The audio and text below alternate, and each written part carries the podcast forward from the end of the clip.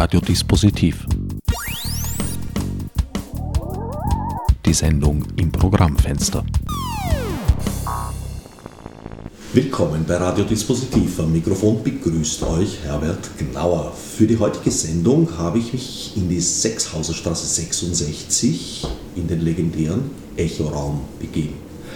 Um mich herum versammelt das Ensemble von Jorik stirbt eine Überraschungssendung insofern, als ich üblicherweise in solchen Situationen zumindest eine Durchlaufprobe hinter mir habe. Diesmal habe ich einen Flyer und einen etwas dürren Pressetext bekommen. Indes einige der handelnden Personen sind mir und auch einige unserer aufmerksamen Hörer und Hörerinnen bereits bekannt. So zum Beispiel der Autor des Stückes Jorik stirbt Joachim Joe Vötter ist wieder einmal von seinem Berg herabgestiegen in den Niederungen des Grazer und auch des Wiener Beckens und hat uns einen Text mitgebracht. Jorik stirbt.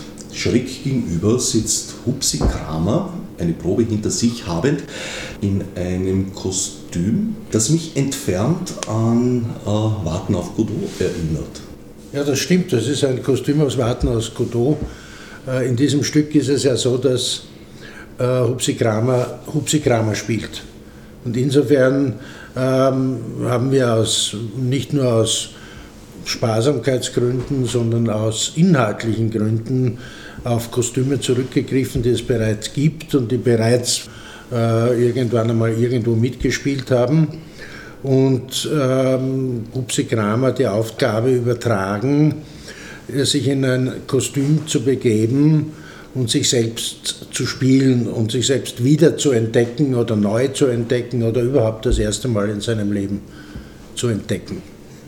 Damit hat sich eine weitere handelnde Person eingebracht, Regisseur Ernst Marianne Binder. Das erste Mal glaube ich, dass ein Stück äh, vom Joe Vötter von einem anderen Regisseur als von Hupsi Kramer inszeniert wird. Mitspielen tut er ja eigentlich eher eine Schande, dass das die erste Auftragsarbeit eines Grazer Theaters an den Joe Vötter ist, der ja lange Jahre in Graz verbracht hat und dort schweigsam an den Theken verschiedener Wirtshäuser gesessen ist mit seiner Sonnenbrille. Und ja, es ist natürlich eine interessante Geschichte als, als, als Regisseur oder als dezidierter Uraufführungsregisseur ein Stück vom Joe zu machen. Ähm, und vor allem sehr aufregende Geschichte, weil dieses Stück genau mit dem Menschen, mit dem Joe ja viele Jahre am Theater verbracht hat, alle Produktionen bis jetzt gemeinsam gemacht hat, in der Hauptrolle das zu inszenieren. Das ist für mich eine sehr aufregende Geschichte und äh, ich freue mich sehr, dass ich diese Aufgabe machen darf. Uraufführung wird am 2. März in Graz sein. Das auftraggebende Theater ist in diesem Fall Drama Graz. Drama Graz ist ein kleines freies Theater mit dem Schwerpunkt auf zeitgenössischer Dramatik. Wir haben ungefähr in den letzten 25 Jahren, würde ich einmal sagen, an die 70 Uraufführungen gemacht von Autoren, jetzt mal angefangen von Peter Handke über Elfriede Jelinek, Einer Schläf, Gerd Jonke. Das muss man vielleicht auch dazu sagen, dass Drama Graz aus dem Forum Stadtpark Theater hervorgegangen ist ähm, und diese Wurzeln in dieser literarisch geprägten Vergangenheit des Forum Stadtpark gehabt hat oder noch immer hat und deshalb natürlich auch der Schwerpunkt ganz eindeutig auf Autorentheater und zeitgenössischem Autorentheater liegt. Der Kern der Handlung ist diesmal eine Theaterschließung. Hupsi, du sitzt hier im klassischen Gewand eines Theaterdirektors im Frack, der allerdings ein wenig ramponiert ist bin eine ramponierte Sau, sozusagen. Aber nach dem Motto von unserem Kollegen Vötter, es ist nie zu spät, um glücklich zu sein, bin ich eigentlich wie immer auf der Suche nach dem, was ich nicht weiß, nach mir selbst. Und da ist man immer irgendwie auf der Suche, was ist jetzt eigentlich los? Und dieses Stück ist eben wie in dem Sinn kein Theatertheater entstanden, als wir das Bühnenbild vom Vötter, seine Bühnenbilder zerstören mussten, weil wir das Theater geschlossen und keinen Lagerraum mehr hatten. Und da war der Vötter, der Autor, ich als Theaterdirektor und Regisseur und der Schauspieler Patton damals haben das zersägt, zerschnipselt, zerlegt. Und da rufe ich in der Nacht den Vötter an das ist ja perfekte Situation für ein Theaterstück. Drei völlig verschiedene Ebenen, ökonomische Ebenen auch, die eigentlich das Theater zerstören, aber natürlich um es wieder aufzubauen. Weil das ist ja das, das Spannende im Theater oder überhaupt im Leben. Dinge umzubauen. Also das ist ja dieser ewige Vorgang. Und ich finde es einfach spannend und war total froh, dass ich einmal nicht inszeniere an Vetter, weil mir war es eigentlich immer wichtig, einmal einen Theaterautor zu unterstützen, dass es ihn gibt und dass er dann wirklich auch damit größer wird und, und gut leben kann damit. Und das geht es mir letztendlich um das gute Leben, also die Illusion des guten Lebens in so einer kriegerischen Welt. Und es ist einfach spannend jetzt äh, nichts zu wissen. Ich weiß ja eigentlich immer nichts, habe nie was gewusst, auch nicht wer ich bin. Und insofern spiele ich einfach Rollen wie wir alle, nur ich kriege dafür bezahlt. Das ist der Vorteil des Schauspielers, was der einzige wahrhafte Beruf ist in diesem paradoxen, absurden Leben, äh, bewusst zu spielen. Und das ist das, für mich das größte Geschenk an einem Menschen zu spielen. Weil es herrscht Krieg, wie immer Krieg herrscht. Nur dort wird nicht gespielt, da wird erschossen, Kannibalismus, sich auffressen, also Hass. Und da ist es einfach, einfach die Chance äh, äh zu lieben. Wie wir das schaffen, ist eine andere Frage, weil wir sind Heilige und Mörder. Also werden wir auch hier nicht nur lieben, sondern die Konflikte, Theater ist Konflikt. Das ist ein Konflikt. Nur, jetzt kann ich einen Konflikt positiv besetzen und was suchen aus dieser Widersprüchlichkeit der Existenz. Und das ist halt wieder Band. Und jetzt haben wir neues, zwei neue Bandmitglieder, den Ernst, den Bierernst, das ist ein lustiges Wort, das niedergeschriebene Stück, niedergeschrieben von Herrn Vötter und einen neuen tollen Schauspieler, den Daniel. Und da kann man gleich das Wort weitergeben, dramaturgisch, wieder ein perfekter Übergang. Bitte, Daniel. Weitergeben würde ich jetzt gerne vom äh, sich ahnungslos gebenden Hupsi Kramer zu dem Menschen, der ein bisschen was schon gefunden und, und, und wissen müsste. Der Autor, Joachim Joe Vötter was der Hubs jetzt erzählt hat, ist so ein bisschen eine Mischung aus Endspiel einerseits und Phönix aus der Asche andererseits. Jetzt ein Interview zu führen über einen Föttertext, den man noch nicht kennt, ist ein bisschen eine prekäre Situation, weil die, die ich bisher kennengelernt habe, waren ja recht unterschiedlich. Womit müssen wir diesmal rechnen oder womit dürfen wir diesmal rechnen? Zum ersten Mal eine ausgewiesene Komödie was mich natürlich besonders freut, auch äh, zu dieser Thematik. Und äh, der Entschluss, also schlussendlich äh, Yorick stirbt zu schreiben, war eben diese, es, es, gab einen inneren Anlass und einen äußeren Anlass. Und ich würde sagen, der äußere Anlass war die Schließung des Dreiraumtheaters. Und wie du ja weißt, war das Bühnenbild, das zu zerstören, war ja eine große Weltkarte. Und wie wir dort im, im, im Dreiraumtheater standen mit den Stichsägen und haben die Welt zerlegt, bin ich erst dann Wochen darauf eben mit Hubert telefoniert, draufgekommen, dass, äh, dass mich das sehr an die Situation global erinnert. Die Welt wird neu aufgeteilt, zerschnitten und ja, man könnte auch sagen, dann verhökert, äh, verscherbelt es auch dann war am Flohmarkt, man hat verkauft vom Theater, äh, vom Theaterfundus, was noch zu verkaufen war. Und äh, der Rest auf den Müll. Und der Rest auf den Müll. Weltmüll. Come on, baby, light my fire. Also wird hier schon im Stück auch verhandelt, äh, die, diese, diese Weltwirtschaftskrise liegt natürlich im Raum und in der Luft. Wie gehen wir damit um? Nützen wir die Chance oder nicht? Eines haben alle Fördertexte, die ich bislang kenne, gemeinsam, sie sind ungeheuer vielschichtig. Also bei diesem einfachen Plot wirst du dich, denke ich mal, nicht aufgehalten haben. Du kennst mich sehr gut. Wie sehen das die zwei? Der Dichter und der Schauspieler. Ein Schauspieler ist bereits kurz zu Wort gekommen, Hupsi Kramer, der den Intendanten spielt. Zwei weitere habe ich hier noch am Tisch versammelt. Bereits aus früheren Inszenierungen von Förderstücken bekannt ist Markus Kofler. Neu hinzugekommen, wie schon vorhin angesprochen, Daniel Dujenis. Markus, du kennst bereits Fördertexte. Ja, das stimmt. Ich war in äh, Schreber, bin ich bei der Wiederaufnahme eingesprungen. Das war meine erste Begegnung mit den, mit den mit der Fötterschen Sprachwelt. Doppelter Rittberger. Und dann beim Weltintendant war ich von Anfang an dabei, genau. Also diese zwei Produktionen habe ich schon, schon durfte ich schon miterleben.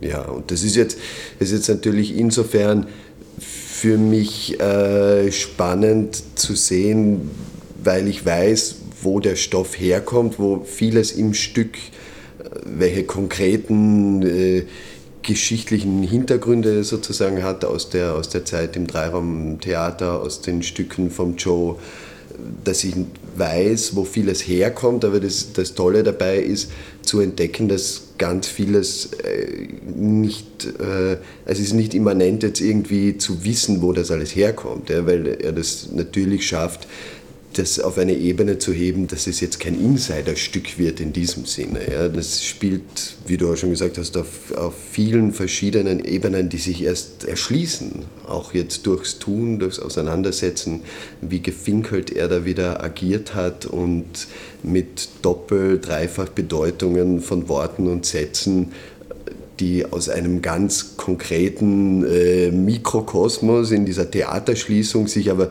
eben ausbreiten können auf eine globale Situation. Ja? Und das ist natürlich super spannend. Also ich sehe es jetzt nicht so, äh, dass ich da irgendetwas verkörpere, was wirklich real stattgefunden hat, sondern wirklich schon auf einer sehr, auf einer viel größeren, allgemeingültigeren Ebene.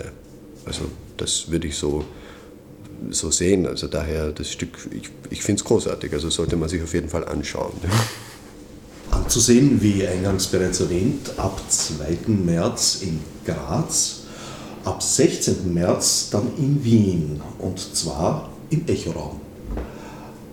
Neu in der Band, Schauspieler, so auch die Rollenbezeichnung, Daniel Dujenis.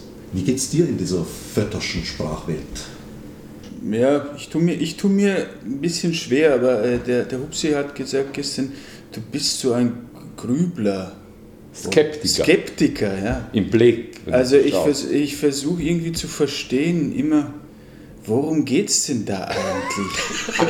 Was, aber ich will es gar nicht wirklich wissen. Ich will eigentlich nur die Möglichkeit haben, dass ich irgendwie handeln kann, dass ich irgendwas tun kann, dass ich was sprechen kann und dass es mir nicht am Arsch vorbeigeht, weil ich hasse Dinge, die, die so, und das sehe ich die ganze Zeit, dass man entweder was tut, aus, aus, weil man dafür bezahlt wird und weil man glaubt, damit Erfolg haben zu werden, oder weil äh, es da steht. Ja, das ist halt meine Aufgabe und das ist fürchterlich. Das heißt, man, man muss irgendwie einen Weg finden, das zu seinem Ding zu machen. Und jeder tut, was er kann. Ich tue, was ich kann und ich weiß gar nicht, ob das reicht oder ob das dem entspricht, was, was der Joe sich gedacht hat. Ich fürchte nicht. Ich fürchte auch, dass der Ernst Binder oft extrem leidet unter meinen Vorschlägen. Aber wir einigen uns und wir finden dann einen Weg, dass wir sagen, ja, das können wir, damit können wir jetzt alle leben. Und das ist schon was. Du befindest dich also gewissermaßen im alltäglichen schauspielerischen Dilemma, sowohl der Fantasie eines Autors verpflichtet zu sein, als auch der Fantasie eines Regisseurs. Das Ganze aber dir zu eigen machen zu müssen, weil sonst wird es Fahrt und es schaut sich niemand an, weil es nicht interessiert. Ja, wobei das Dilemma hier noch ein bisschen verschärft ist, weil ich bin ja konfrontiert mit, mit der Figur des Theaterdirektors, wobei die Figur des Theaterdirektors nur ein Codename ist für Hupsi Kramer. Und hinter Hupsi Kramer steckt ja noch mehr als nur der Theaterdirektor. Und jetzt bin ich also mit diesem Unbekannten konfrontiert und soll so tun, als ob ich ihn kenne. Das Stück baut darauf auf, dass wir eine gemeinsame Vergangenheit haben.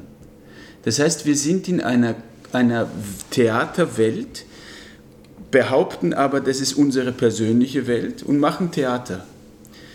Und erzählen, wie Joe vor ein paar Tagen ein sehr schönes Bild benannt hat, eigentlich in der Art dieser russischen Puppen, der ineinander verschachtelten Puppen, vom Leben, das sich so langsam entblättert. Und äh, ja, es ist alles rätselhaft, aber spannend und dann auch ganz klar, wenn man mit Marc, wir haben mit Markus jetzt zwei Wochen probiert und plötzlich gibt es Dinge, die so klar sind und dann sagt man, das Leben ist doch schön. Und dann passiert aber wieder was und dann sagt man, ich kenne mich überhaupt nicht aus. Ernst, was sagst du? Und der Ernst? Ich sage meistens nichts. Schweigt. Eben. Und damit ist man wieder da, wo man angefangen hat. Die Genesis der Band kennend, vermute ich mal, dass deine Rolle ursprünglich für Andreas Patton geschrieben wurde. Deine heißt welche jetzt? Deine. Meine. Gute, gute Annahme, wobei äh, das nicht so, nicht so eins zu eins umgesetzt wurde. Nicht nur, dass ich nicht äh, Andreas Patton bin, sondern dass äh, gleich, eigentlich von Anfang an, der Ernst Einwände hatte diesbezüglich. Und er kann sie dir gleich benennen. Nein, ursprünglich war es so, dass die Rolle des Schauspielers für den Andreas Patton geschrieben wurde, die Rolle des Dichters für den Daniel. Ich meine, nur den Upsi Kramer habe ich so der Einfachheit halber gelassen. ich meine, das ist zu kompliziert, das würde zu weit führen, aber... Vor allem haben wir schon einen passenden Frag für ihn. Ja, wir haben schon die Kostüme geschneidert und das lassen wir so. Wobei, sich wobei er sich, muss ich sagen, es ist nicht einfach mit ihm zu arbeiten. Ich halte ihn für einen großartigen Schauspieler. Allerdings äh, sich selbst zu spielen, da stößt er an Grenzen, wo ich hoffe, dass ich gemeinsam mit ihm dann noch Wege finden werde, wo wir etwas finden, wo die Zuschauer, auch die ihn oft gesehen haben, erneut erstaunt sein werden und denken werden, was für ein großartiger Schauspieler. Wir haben immer gewusst, das steckt in ihm, aber haben es bis jetzt noch nie so gesehen. Und ich denke mal, ich bin ganz guter Dinge. Und äh, um zurückzukommen zu den Einwänden, der Anfang war, wie ich dem Joe den Auftrag gegeben habe, der Joe ist ja ein Mensch, der fängt ja nicht zum Schreiben an in stillen Kämmerchen, sondern der will vom Auftraggeber immer, dass er sich mit ihm in ein Gasthaus trifft. Die Schwierigkeit ist, das wäre vielleicht vor 10, 15 Jahren für mich ja noch super gewesen. Da habe ich selbst noch getrunken. Inzwischen, trinke ich keinen Alkohol mehr.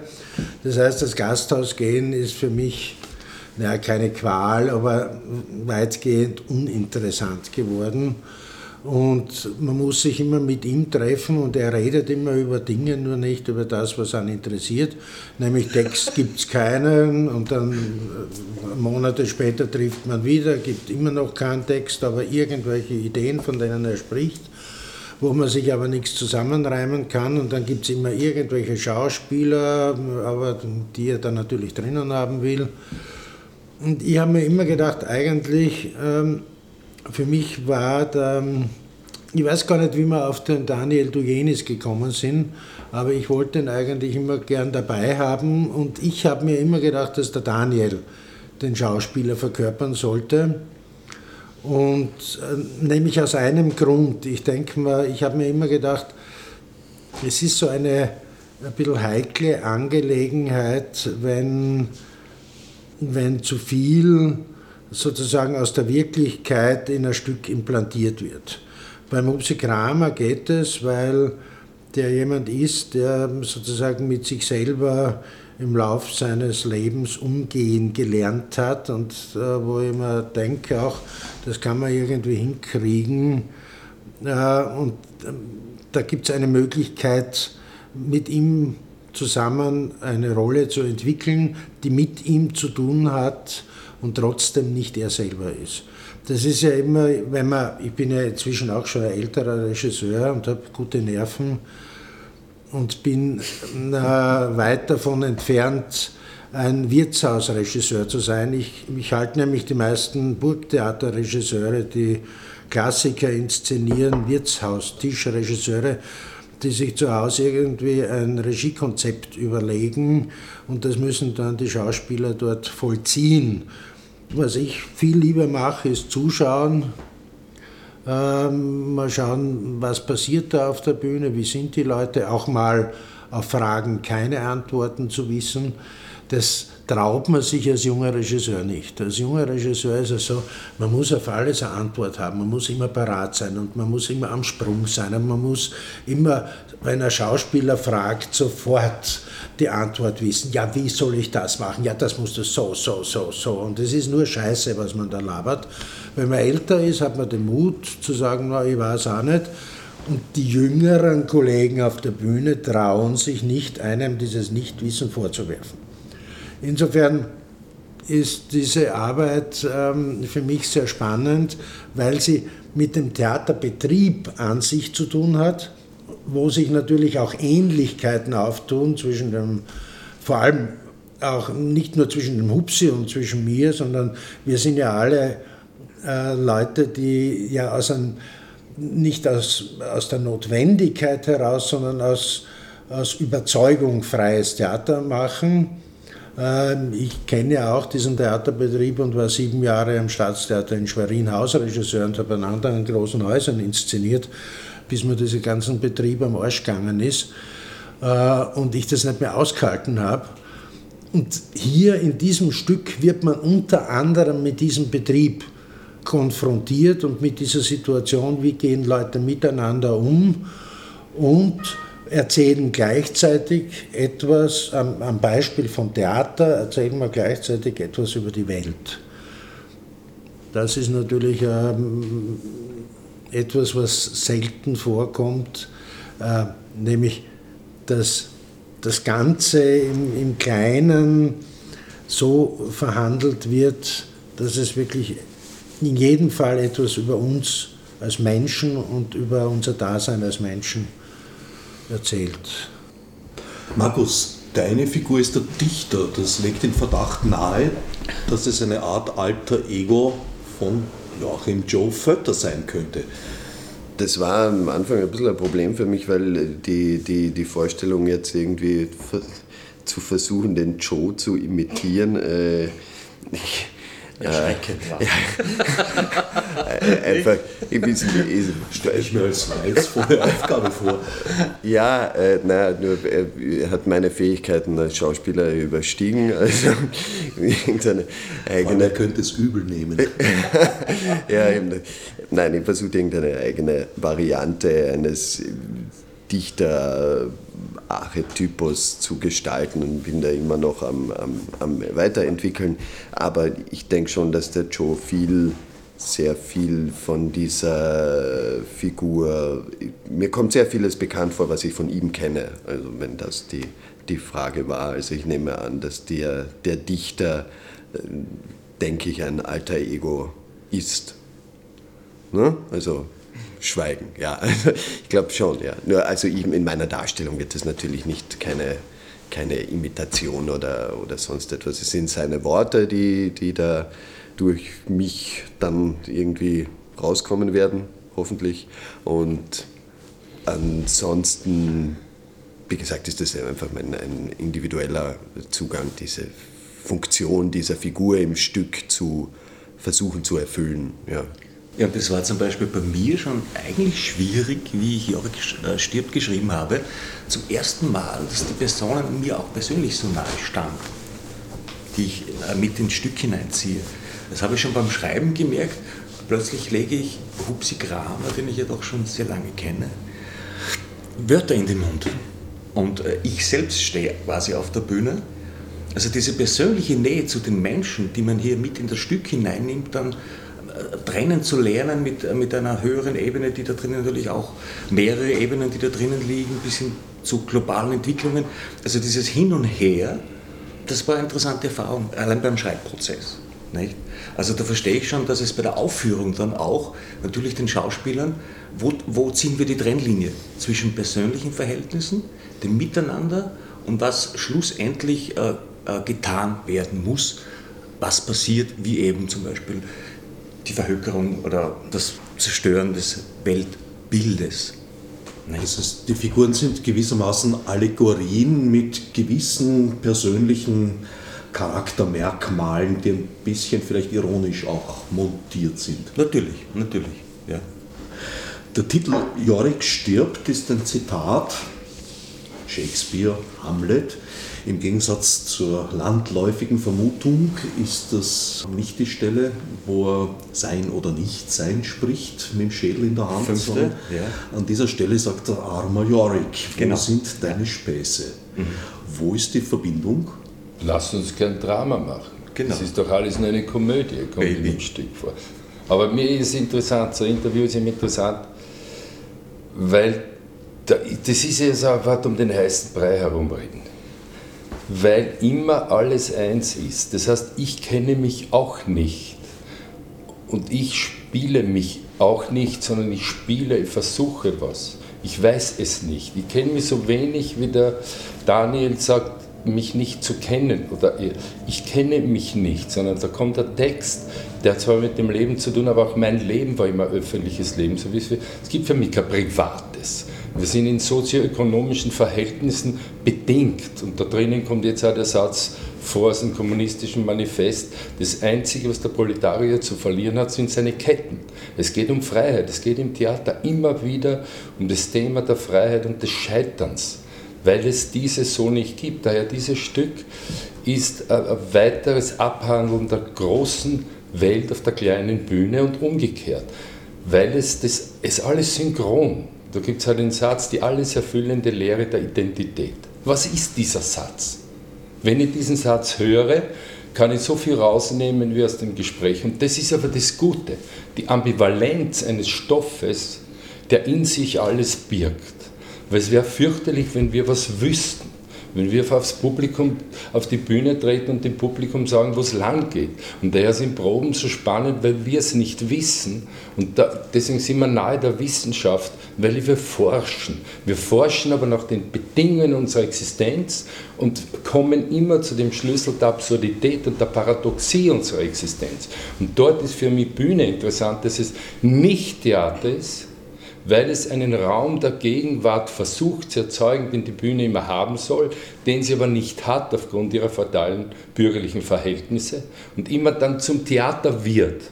Und es funktioniert aber dann, ob Staatsoper oder freies Theater, als Theater, wenn es plötzlich wirklich den Darstellern, dem Regisseur, dem Autor gelungen ist, dass man einfach die Fragen, dass man nicht mit Antworten weggeht, sondern wer bin ich denn? Was mache ich hier? Also das, die metaphysische Verzweiflung der Existenz, die Grundlage meiner Arbeit ist, die Widersprüche einer brutalen Gesellschaft, gesellschaftlicher Wirklichkeit nicht zu verschweigen, eine Sprache zu suchen, die lügt. Eben dieser Satz vom Vetter, dieser wunderbare, äh, man sollte sich das Leben nehmen. Ja, aber man sollte sich Leben nehmen. Das heißt, es ist in jedem. Wenn ich sage Liebe, sprechen wir über Tod, sprechen wir über Hamlet, Ophelia, über Julia, über, über Romeo, über unser Scheitern. Aber in dem Scheitern ist was wahnsinnig Spannendes. Daher, mir geht es nicht um Erfolg. Mir geht es ja nicht um das Scheitern, sondern ich weiß, dass ich aus dem Versuch, etwas zu schaffen, scheitere, aber dadurch weiterkommen, wieder die Ambivalenz. Und das, daher ist es auch so spannend, dass das einmal ein Regisseur macht und das Stück nicht mehr mit den Fötterschen Bühnenbildern, das ist großartig geworden, aber Riesendinger. Und jetzt ist nichts mehr da. Und es ist radikal, jetzt wird es von jemandem in die Hand genommen wie dem Ernst Binder, der völlig anderen Zugang hat. Und der Vetter hat sich ja verändert. Und es hat sich was verändert und es geht was weiter und hört nicht auf. Und wir wissen es nicht. Was soll ich wissen? Ich bin ja kein Politiker, der bei der Wahl verspricht, dass nächstes Jahr äh, die, die Reichen ausgenommen werden, die Banken für uns jetzt bluten werden. Na, sie werden nicht bluten. Wir werden weiter bluten, aber das ist nicht das Wichtige. Das Wichtige ist, dass wir uns bewusst werden über das Blut, wie es dazu kommt wie es dazu kommt, dass wir nicht verzweifeln an einer Welt, sondern arbeiten an ihr. Bühnenbilder zerstören, um ein anderes aufzubauen. Leben aufzubauen. Und daher ist es so in dem Gespräch so interessant für mich, dieses Kennen. Ich weiß nicht, wer ich bin. Ich will es auch nicht wissen. Wer bin ich? Ich bin die Welt, ihr, ihr Scheitern, ihr, und bestenfalls bin ich ihr Lieben. Und die Wirklichkeit ist super absurd und insofern ist es eine Komödie, weil sonst können wir uns aufhängen. Aber wozu? So gesehen kenne ich von Joachim Vötter eigentlich nur Komödien. Genau. Oder habe ich da was falsch verstanden? Nein, wie du eben bemerkt hast, spielt der Humor bei mir eine große Rolle. Also ich nähere mich gern schon äh, solide den Themen, arbeite mich einmal rein, bis ich eigentlich äh, mich wohlfühle in, in dem Ganzen wie ein Fisch im Wasser. Aber schlussendlich äh, darf man auch nicht so weit gehen. Also wie gesagt, das Bierernste liegt mir nicht so, sondern ich spiele gern mit der Philosophie, mit dem Denken, mit dem Miteinander. Und äh, bei mir löst sich gern auf im, im Absurden, vielleicht auch in der unfreiwilligen Komik. Unfreiwillige Komik bewusst zu erzeugen, stelle ich mir ziemlich schwierig vor. Ist auch ein Teil des Stückes. Also sie, die, die, beiden, ja. der, der, Schauspieler und der Autor, äh, beginnen ihre Arbeit eigentlich darüber, dass sie reden, dass der Dichter nämlich äh, den unfreiwilligen Humor schätzt und nicht den freiwilligen. Und dieses Freiheitsthema, das auch da schon der Hupse eingebracht hat, zieht sich das ganze äh, Stück durch. Also sich befreien wollen, äh, die Freiheit und äh, Fesselungen auch über die Medien, mhm. spielt sich das ganze Stück eigentlich durch, bis, um ein klein, kleines Bild zu geben, bis der Dichter sogar dann gefesselt auf der Bühne liegt. Das, das sollte man aber nicht verraten, das ist einer der Höhepunkte und es ist. Wir wissen auch von Probe zu Probe eigentlich nie ganz genau, wie es ausgehen wird. Und wir möchten das auch ganz gern offen lassen. Es könnte bis zum Tod führen. Es könnte bis zum Tod ja. führen. Wir sind Erstickungstod, äh, Fesselungsmassaker. Ja. Äh, Oder das Shades of Grey. Mehrere, tausend Shades. ja, also es ist sehr spannend. Aber ich will nur mal sagen, ich finde ja äh, in dieser ganzen Rätselhaftigkeit und äh, in, dem, in dem Scheitern und äh, in der, im Freiheitsstreben, was ich ja super finde, dass, dass das überhaupt den Raum findet und das ist ja auch das Wesentliche, aber trotzdem muss man als Schauspieler nochmal 15 Schritte zurückgehen und sagen, was wird eigentlich verhandelt? Was ist jetzt, vor welchen Entscheidungen stehe ich? Und da äh, gehst du sozusagen bewusst in, ein, in einen Zwang. Und diese Zwänge, die haben wir jetzt gesucht eigentlich, finde ich, im Laufe dieser Probenzeit. Und Gott sei Dank haben wir einige Zwänge gefunden, weil dann nähern wir uns natürlich auch dem unfreiwilligen Humor. Der unfreiwillige Humor entsteht dann, wenn wir gezwungen sind, Dinge zu tun, die vielleicht absurd sind und die gegen uns gerichtet sind, aber die tun wir, weil wir nicht anders können und vielleicht sogar gegeneinander. Manchmal sogar gegen sich selbst, gegen uns selbst. Und das ist eigentlich die schwierige Aufgabe dieses Konglomerat an Möglichkeiten, die da in jedem Satz stecken, auf das Notwendige herunterzubrechen. Ich gratuliere dem Ernst Binder zur Besetzung des Daniel, weil das könnte jetzt alles der Kollege gesagt haben, auf den es auch geschrieben ist. Der, du meinst, das sollen wir gleich aufnehmen? Nein, es war wirklich, der hat auch immer, was wird verhandelt, sagt auch Andreas Barton immer. Was wird verhandelt und wir müssen es runterbringen. Ja, das ja und so. das ist die Rolle, das, schaut, das ist interessant, dass du jetzt, aber deine letzten Worte könnte der Barton alle gesagt ja. haben. Das war auch sein Handeln in den Proben. Da warst du in der. Und das ist total spannend. Aber das ist ja das Wesentliche. Ja, aber damit bist du in der Rolle eigentlich auch des Patton, der ist aber, der immer in der Rolle des ernsthaften Schauspielers ist. Ja. Also, das ist, ich kenne viele Schauspieler, die das nicht haben, denen das egal ist, sondern ja. denen wichtig ist, dass sie die, der Star sind und aber daher ist es für mich jetzt ja. sehr interessant, dass du schon zu Patton geworden ja. bist und der Patton zum Daniel. Und somit ist es fast egal, wer das spielt. Genau. Weil irgendwie was Naja, man braucht ja die ernsthaften Schauspieler. Eigentlich ja, nicht. Also, das, da müssen wir uns entscheiden. Das sind so Grundentscheidungen. Aber letzten Endes ist es dann, wir spielen den Schauspieler, den Dichter und den Theaterdirektor. Genau. Und so heißen die Rollen. Genau. Das hat auch einen genau. Grund, dass es so heißt. Weil es sind allgemeine Dinge. Und nicht die Zwänge äh, der verschiedenen ökonomischen Situationen. Mhm. Weil ich als Theaterdirektor bin, auch wenn ich der freie, nicht diktatorische Intendant sein wollte, der Staatstheater, musste ich, gab es immer Verhalten, wo die gesagt haben, der ist aber ein Arschloch. Du entkommst dem nicht. Der Schauspieler entkommt seiner Rolle als Schauspieler nicht, dem Regisseur Fragen zu stellen, der sagt, du verstehst ja eh nichts. Du brauchst aber nichts verstehen. Und der sich aber wieder ärgert über den Satz, weil dieser ironisch-satirischer Satz gleichzeitig an den Schauspieler, weil es eine Genugtuung ist, die Rolle des Theaterleiters, die spielt man. Man spielt auch die Rolle, wenn der ernst spielen würde, würde er anders handeln. Ich spiele auch die Rolle jetzt des spielenden Theaterdirektors. Das ist nicht, weißt du, was ich meine? Und das ist und so drum, super. Drum, drum liebe ich es jetzt auch mit diesem Team zu arbeiten, weil eben wie Daniel, äh, wie du gemerkt hast, er spielt nicht einfach, was man jetzt vorlegt, sondern er, er, sieht sich alles sehr ernst an. Jeden Satz, jedes Wort. Also Hubert äh, Ernst, Markus genauso. Also in diesem Team wird man, wenn das dann geprobt wird, wirklich als Autor überprüft. Und ich habe das aber ganz gern, dass, dass, dass wir das dann wirklich. Äh, Ausnahme. Normal sagt man kein, äh, kein Auto auf die Bühne, äh, zu, zu dem Punkt. Nein, nein, aber Viertel also ich lerne, ich lerne sehr viel von euch. Ja. Und, und es ist doch schön, wenn meine Arbeit wirklich einer Prüfung unterzogen wird und ich muss hier wirklich dann äh, sitzen und, und ja, warum? Und ich finde das aber toll, wenn man wirklich immer reflektiert, warum habe ich das eigentlich gemacht? Also ich lerne sehr viel, ich nehme sehr viel mit, werde sehr bereichert. Aber geht es dir nicht manchmal so, dass du da zuschaust und sagst, was macht er jetzt? Ich habe mir das ja vollkommen anders vorgestellt. Nein, Was macht der? Das ist ja schrecklich. Nein, nein, nein, nein, überhaupt nicht. Schön. Nein. Also vielleicht ist es ich furchtbar, aber vielleicht ist es auch gut. Aber das wollte ich noch kurz anmerken. Es wird dir vielleicht nicht nur schwer gelingen, die Grenzen eines Föttertextes zu sprengen. Aber okay. es ist eine ziemlich weitläufige Landschaft darin verborgen das ist die Genugtuung vom Vater, das war's. Deswegen schreibt er so komplex. Du könntest machen, was wollt, letztlich seid ihr meine Opfer. Lieb, äh, Herbert, mir fällt gerade ein, das haben wir vorher besprochen, es gibt ganz am Anfang einen schönen Satz, wie sie beginnen, die Welt zu zerlegen. Ich liebe ihn, weil er das ganze Absurde, was da passiert, eigentlich in sich trägt. Wenn der äh, Dichter zum Schauspieler sagt, ja, aber wir zerstören unsere Welt wenigstens freiwillig, nicht unfreiwillig. Das vielleicht nicht zum Ziel erhobene, aber doch stark thematisierte Scheitern hat sich im Fall des Dreiraumtheaters nicht nur auf sehr hohem Niveau, sondern auch mit durchaus großem Erfolg abgespielt.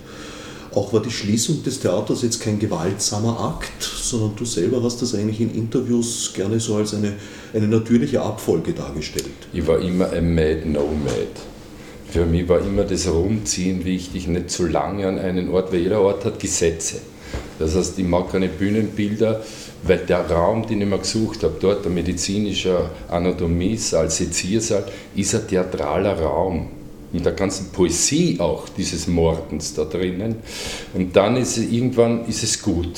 Und dann gehst du in ein aufgelassenes Geschäft, in das Gesetz dieser Bühne rein. Und diese dieser Raum wird dir anders handeln. Also wenn du für den offen bist oder du bist gegen den Raum, dann ist der Raum gegen dich. Der Raum spielt eine Riesenrolle. Für mich sind Räume, warum die, die, die Guckkastenbühnen eben nicht mehr mögen oder von Anfang an, weil sie ein eigenes Leben haben. Und brauch, für mich sind die Schauspieler immer das Wichtigste gewesen, auch von der Idee und dem Stück, weil sie sind das Theater ich als Regisseur bin dann nicht da die ganze Zeit. Der Schauspieler muss das spielen und das Publikum muss ihn lieben. Und wenn wir es nicht schaffen, dass der Schauspieler blühen kann, dann haben wir, da kannst du, weil das beste Bühnenbild nützt man nichts, wenn der Schauspieler oder wenn das Stück schlecht ist, dann kannst du die 100.000 Euro in die Haare schmieren. Also wozu? Weil du bei Shakespeare steh, gehst mit einem Baum über die Bühne oder auf der Tafel steht Wald drauf und das ist ein viel schönerer Wald in meiner Fantasie oder jedes Publikums als irgendein großer Wald in der Staatsoper bei einer Inszenierung von was ich was. Was ist für mich? Ich will nicht sagen, die sollen machen, was sie wollen. Und mir persönlich ist diese grenzenlose Fantasie des leeren Raumes, die ist gewaltig. Da ist alles möglich. In solchen Guckkastenbühnen mit vorgeschriebenen Bildern ist schon nichts kaum was möglich. Da ist alles fertig. Dennoch war das letzte Fötterstück, das ich gesehen habe, hat in einer Guckkastenbühne oder auf einer Guckkastenbühne was? stattgefunden. Kopf im Wachen der Natur. War offene Bühne. Das war offener Raum. Du war warst im Raum. Raum. Ja. Du warst nicht in einer Guckkastenbühne, sondern es war ein großes, feudales Wohnzimmer. Du als Publikum warst Teil des Wohnzimmers. Also für mich immer so, es geht ja darum, dass ich, ich als Regisseur, wenn ich in dem Fall nicht, ich bin ja nur für mich immer Stellvertreter des Publikums gewesen. Die sollen ja etwas, was wir verhandelt haben, will ja, dass die verstehen. Sonst brauche ich es nicht machen. Es gibt da Künstler, die was für sich machen. Ah, okay, die das nicht interessiert, was das Publikum denkt. Ich war immer nur Stellvertreter des Publikums. Und daher auch dieser Raum war kein Guckkasten, sondern das Publikum ist bei mir im Kopf. Wenn ich einen Text lese, ist er fertig. Ich weiß, wie das Ding, ist das Ding gelaufen. Ich, dann versuchen wir es nur miteinander zu übersetzen, dorthin zu finden, wo dieser Riesenwald der Fantasie dieser Texte wuchert. Es ist eine Wucherung. Wuchernde Aulandschaft gewissermaßen. Abgehen tun mir diesmal Frauenfiguren die ja doch nicht nur in der Geschichte des Dreiraumtheaters, sondern auch in den bisherigen Föttertexten immer eine wichtige Rolle gespielt haben. Der Markus ist sehr weiblich. wie, du richtig, wie du richtig sagst, aber in diesem Fall kommt das halt aus der wirklichen Situation, wie sie war, dass wir auch zu dritt diese Welt zerlegt haben und ja. Die Frauen sollen ein Herz sein, weißt du, nicht arbeiten mit Stichsägen und so. Die sollen kochen, die sollen uns umhegen und Im pflegen. nächsten Stück gibt es wunderbare Frauenrollen. Ja, eigentlich müsstest du jetzt ein reines Frauenstück schreiben, fände ich angebracht. Ja. Das ist nicht der Völter, das ist ein Rock'n'Roller. Na und? Hast du Susi Quattro schon vergessen? Sex, Drugs and Rock'n'Roll, das Liter Ford. Wir wollen es nicht verschweigen, eine Frau hält sich in diesem Raum auf, Monika Zierngast. Was ist deine Funktion in der Produktion? Ich bin die äh, persönliche Assistentin vom, vom Ernst und äh, mache alles Mögliche. Also Technik, das erste Mal für mich auch neu. Licht auch in Zukunft dann und werde in Wien dann die Produktion betreuen, weil gleichzeitig in Graz ein anderes Stück läuft. Was ist dein Gedanke zu dieser eben thematisierten Frauenlosigkeit des Stückes? Also für mich ist es einmal interessant, äh, nur mit Männern zu arbeiten. Also und die einzige Frau dabei zu sein. Ich Deswegen genieße es sehr. ich genieße es einfach sehr. Ist eine neue Situation? ja, dich? ganz eine neue Situation für mich. Ich bin Sängerin und komme äh, also ich mache schon auch Regieassistenz, aber immer an sehr großen Häusern und komme von sehr großen Bühnen, also Staatsoper und Salzburger Festspiele und so. Und von dem her finde ich das, also mir gefällt es sehr gut und ich finde es sehr interessant, einmal so auf so, in so kleinen Bereichen, wo, es irgendwie so keine Grenzen gibt. Äh, es macht nicht jeder, jeder ist für etwas Spezielles zuständig, sondern irgendwie jeder kann mitreden, für jeden ist es möglich, was dazu zu sagen, jeder wird mit einbezogen, äh, jeder denkt beim anderen ein bisschen mit. Das finde ich ganz toll. Das ist nicht so vorgegeben, sagen wir mal so. Wie hat dich dein Weg aus dieser Hochglanzwelt ins Off-Theater geführt? Ah, ich bin eigentlich runtergefallen, wenn man so sagt. Oder ein bisschen. Nein, es ist so, äh, ich wollte unbedingt weg davon einmal. Also habe auch, ich sage mal so, ich habe schlechte Erfahrungen in letzter Zeit damit gehabt und jetzt wollte ich einen Wechsel vollziehen und einmal woanders hinschauen. Ich würde nur ganz gern noch was zum Thema Frauen sagen. Also mir persönlich zum Beispiel ist es überhaupt nicht aufgefallen, dass da keine Frauen auf der Bühne sind, obwohl natürlich bei den Völkerstücken schon Frauen dabei waren weil mir das eigentlich wurscht ist, ob da Frauen auf der Bühne sind oder nicht. Diese Geschlechtertrennung in dem Sinn auf der Bühne ist für mich nicht existent. Ich gehe mit einer Frau nicht anders um als mit einem Mann.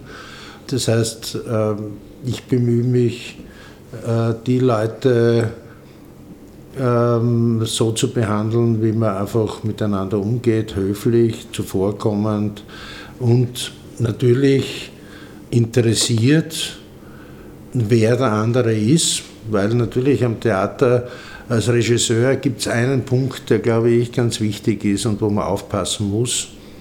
Als Regisseur lernt man die Menschen, mit denen man arbeitet, vor allem die Menschen, die auf der Bühne sind, sehr genau kennen. Und es gibt für mich immer einen Grundsatz, das heißt, das Interesse am anderen, jetzt nicht dieses Private und nicht dieses dieses Interesse sozusagen an, an billigen Geschichten, sondern das wirkliche Interesse am, am, an diesem anderen Menschen. Was hat er für Probleme? Wer ist der? Woher kommt der? Was will er? Wenn man das Interesse hat und die Menschen auch dementsprechend behandelt, ich glaube, das ist eine, die Vorbedingung, um diesen Beruf auszuüben.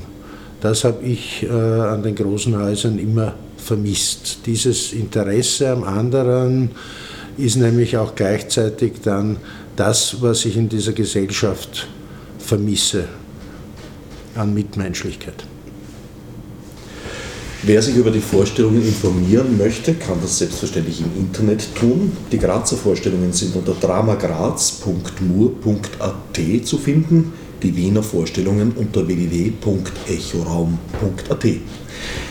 Ich danke Hupsi Kramer, Ernst Marianne Binder, Daniel Dujenis, Markus Kofler, Joachim Joe Vetter und Monika Zierngast für das Gespräch. Als Nef Margot mit Munesi. Fichte subsidiar